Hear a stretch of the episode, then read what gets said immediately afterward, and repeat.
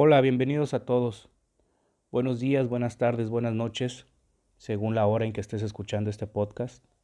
Soy Chu Saucedo y nuevamente vamos a empezar a responder ciertas preguntas.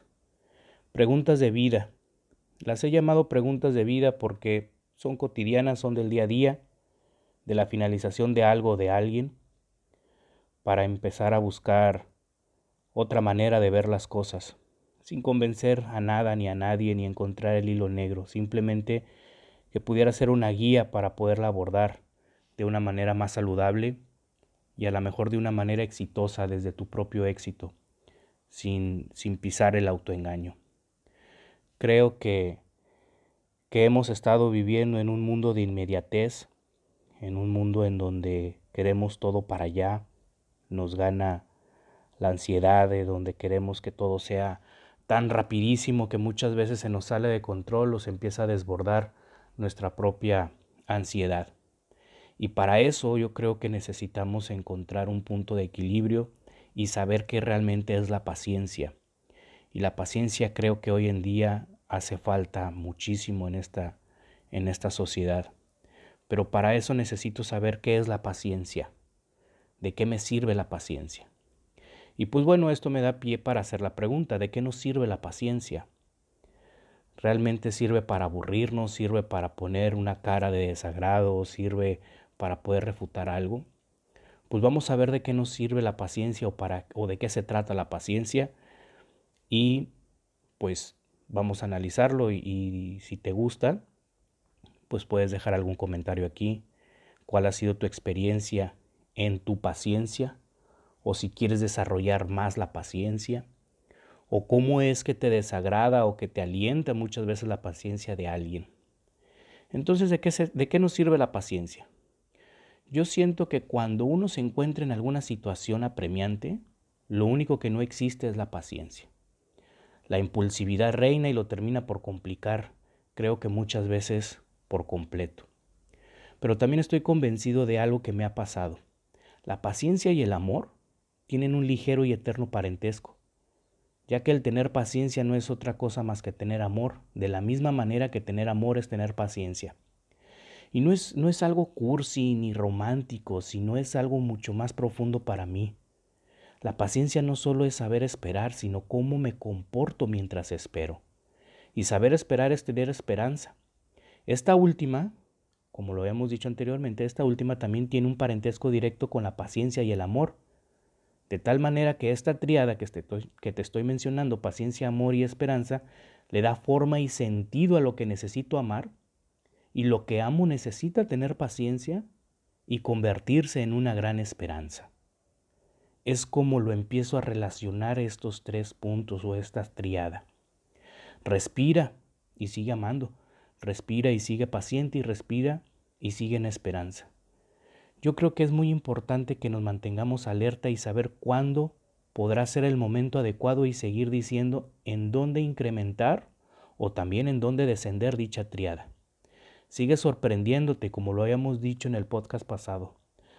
Asómbrate de todo, no te abandones. Tu capacidad de asombro es directamente proporcional a tu capacidad de amar.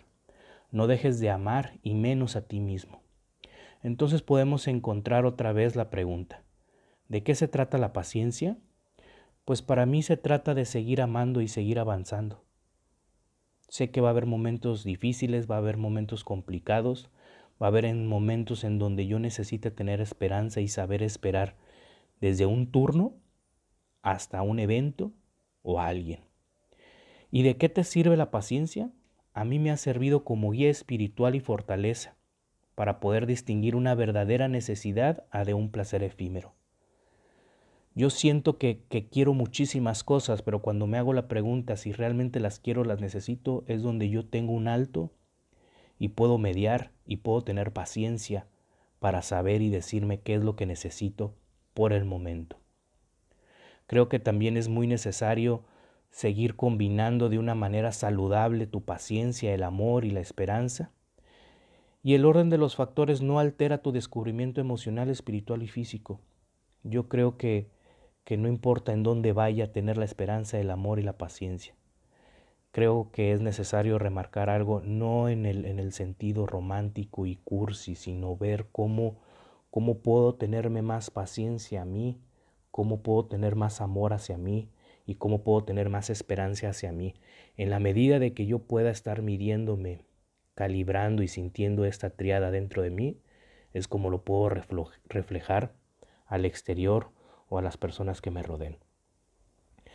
Entonces, en pocas palabras, concreto, como han sido estos podcasts, para mí eso es cómo me ha servido a mí la paciencia, cómo la no la he descubierto todavía en su totalidad, pero cómo me ha servido. Y en la medida de la práctica, creo que me ha funcionado un poco mejor en varios aspectos de mi vida. Porque yo me considero alguien bastante impaciente, bastante impaciente y creo que la medida en que he, he sentido esa impaciencia es que me ha llevado también a este tipo de reflexión, que te la comparto.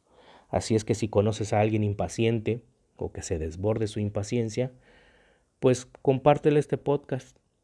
Compártele este podcast de una manera diferente para que, que pueda tener algo en, en, qué, en qué utilizar su paciencia o cómo ver diferente la paciencia.